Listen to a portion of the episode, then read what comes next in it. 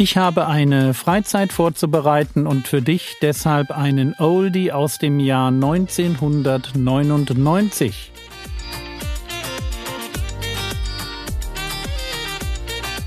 Theologie, die dich im Glauben wachsen lässt, nachfolge praktisch dein geistlicher Impuls für den Tag. Mein Name ist Jürgen Fischer und diese Woche geht es um das Gebetsleben des Herrn Jesus. Oder anders ausgedrückt, indem wir beten, indem wir uns mit Gebet beschäftigen, indem Gebet ein Stück weit normal wird für uns, verändern wir uns. Ganz logisch. Wir können gar nicht anders. Du kannst nicht, das ist ein geistlicher Grundsatz, du kannst nicht regelmäßig in die Gemeinschaft mit Gott eintreten, sei es durch Bibellesen, sei es durch Beten oder durch Gemeinschaft mit Gläubigen. Ja? Du kannst das nicht tun, ohne dass du dich veränderst. Ihr kennt dieses Wort 2. Korinther 3,18, dass wir in das Bild Christi verwandelt werden, einfach durch das Anschauen seiner Herrlichkeit. Wir schauen ihn an und werden verwandelt in dasselbe Bild.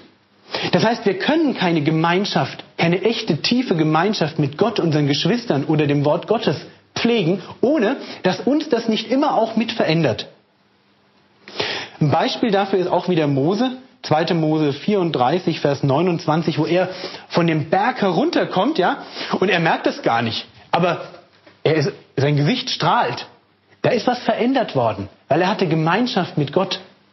Und manch einer von euch wird das vielleicht in ähnlicher Weise erfahren. Man geht irgendwie ein bisschen zerknirscht und grüblerisch ins Gebet rein, kniet sich nieder und ich weiß nicht, wie lange ihr betet, aber bei fünf Minuten Gebeten ist mir das noch nicht so oft aufgefallen. Aber wenn es ein bisschen länger dann schon ist, wenn man sich einfach ein bisschen Zeit nimmt auch fürs Gebet und wenn man merkt, dass das, dass das Herz aufgeht im Gebet, dass man danach aufsteht und man, man hat schon fast ein Strahlen im Gesicht, ja?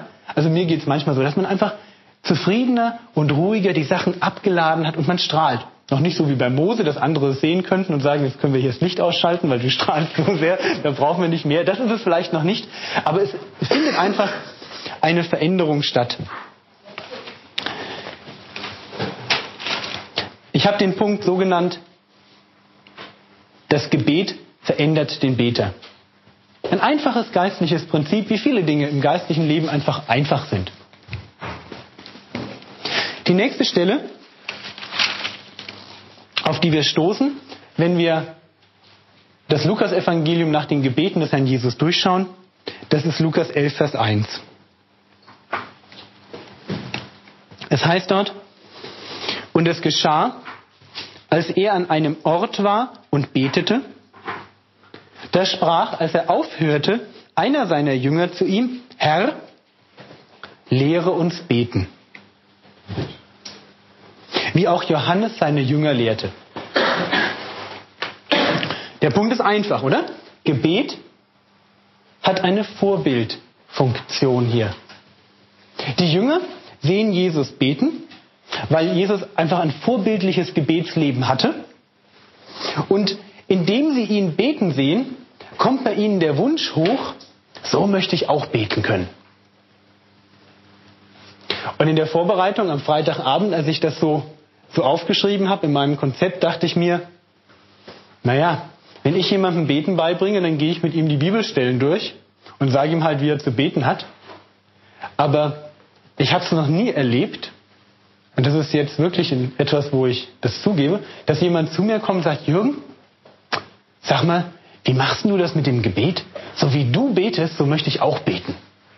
Und das könnten wir jetzt auf viele andere Bereiche übertragen. Ja? Wir, wir sind immer sehr schnell dabei, den Leuten zu erklären, wie etwas geht. Anscheinend war Jesus sehr schnell dabei, den Leuten vorzuleben, wie etwas geht und dann einfach sie kommen zu lassen. So wie hier beim Gebet. Und die Frage, die für mich aufkommt, ist natürlich, wenn ich meine Kinder da sitzen sehe, bin ich in meinem Leben jemand, sei es nun im Bereich Gebet oder in anderen Bereichen, wo Leute sagen können, ja, du bist unser Vorbild? Ist das so? Und sind wir bereit, uns diesem Maßstab mal auch zu stellen, uns immer wieder auch zu fragen, ob wir da, wo wir Verantwortung haben, in den Gemeindearbeiten oder in der Familie oder im Freundeskreis, ob unser Leben wirklich ein Vorbild ist? Also ich muss da für mich sagen, dass ich mich allzu oft mit Dingen zufrieden gelernt habe, äh, nein, zufrieden gegeben habe, wo ich sagte, naja, ich falle nicht auf, ich mache nichts falsch. Ich bin zufrieden damit, wenn die Leute sehen, dass ich ein guter Mensch bin.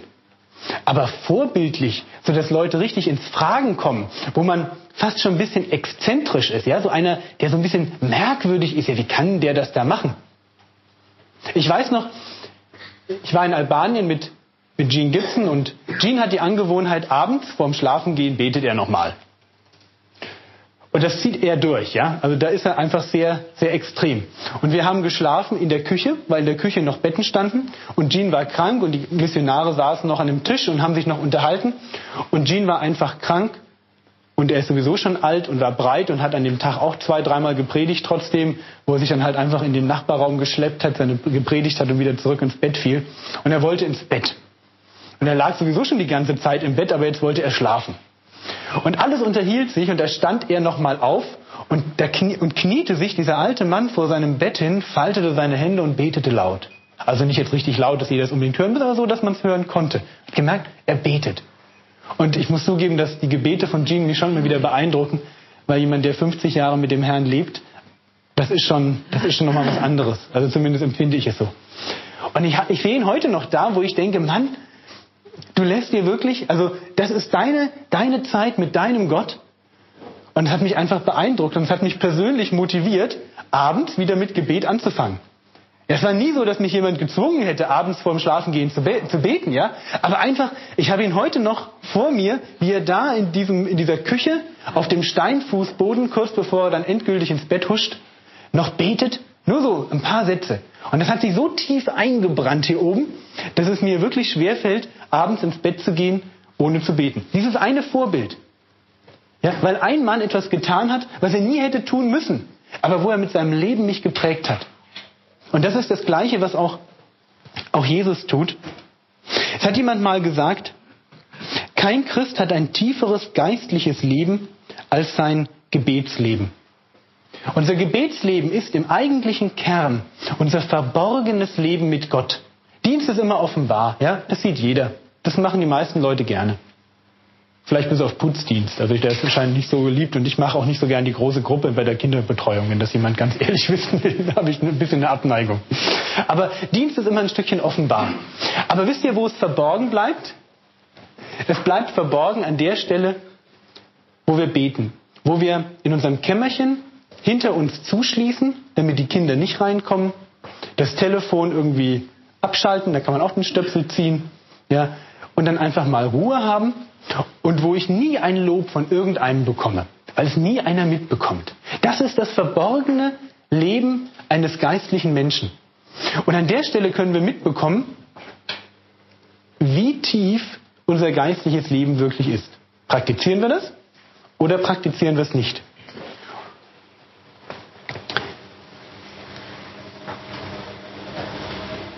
Ja, vielleicht das noch, vielleicht kennt ihr das auch, ja. Das erste, was man streicht, wenn man morgens keine Zeit mehr hat, ist das Gebet. Also wenn man von der stillen Zeit noch irgendwas macht, dann huscht man schnell nochmal durch die Bibel. Also ich mache es so, ja, und das Gebet fällt dann halt hinten runter. Und da muss man sich schon fragen, ist das richtig an der Stelle? Passt das zu einem vorbildlichen Leben? Passt das zu einem Leben, was behauptet, ich habe eine Beziehung zu Gott? Wenn wir eventuell ganz, ganz schnell dabei sind,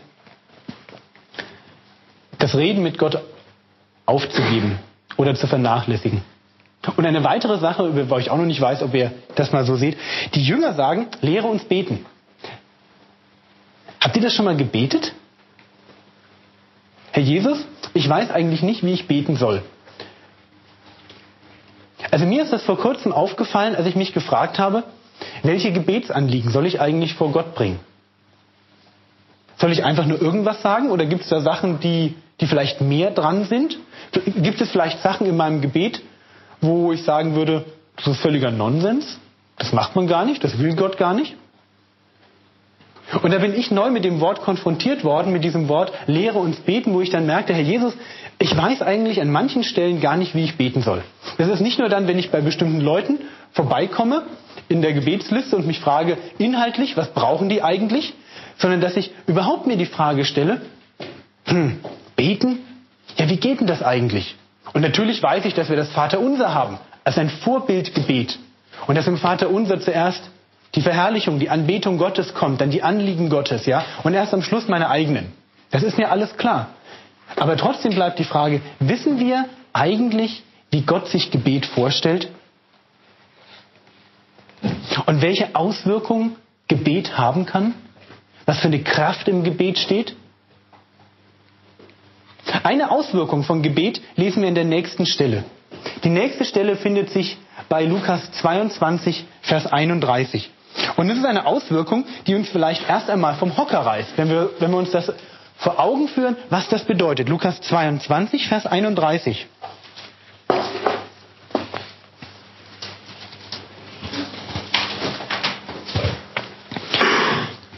Wir sind kurz vor Gethsemane und Jesus hat hier eine ganz persönliche Unterhaltung mit Petrus. Und er sagt zu ihm, Petrus, der Herr aber sprach, Simon, Simon, siehe, der Satan hat euer begehrt, euch zu sichten, wie den Weizen. Ich aber habe für dich gebetet, dass dein Glaube nicht aufhöre, und wenn du einst zurückgekehrt bist, so stärke deine Brüder.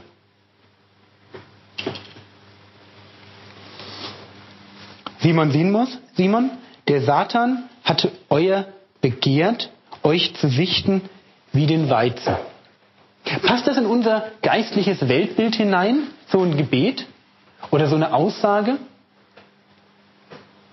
Ist es denn nicht so, dass, dass Gott allmächtig ist? Warum, kann der das über, warum, warum lässt er es überhaupt zu, dass der Satan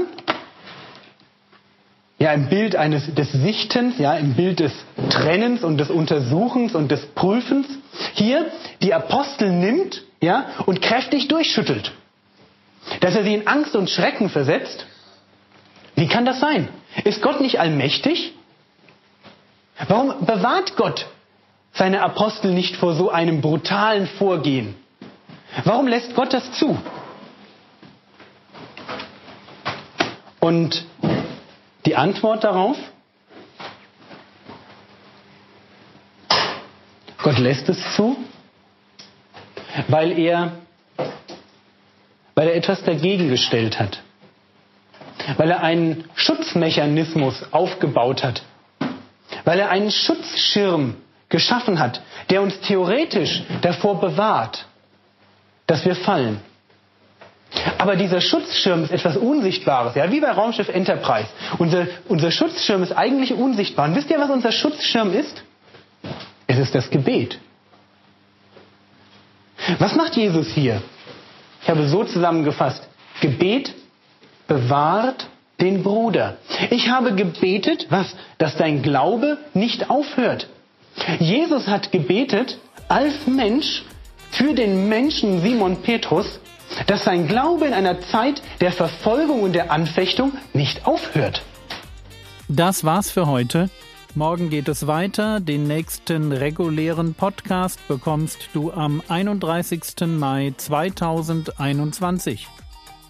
Der Herr segne dich, erfahre seine Gnade und lebe in seinem Frieden. Amen.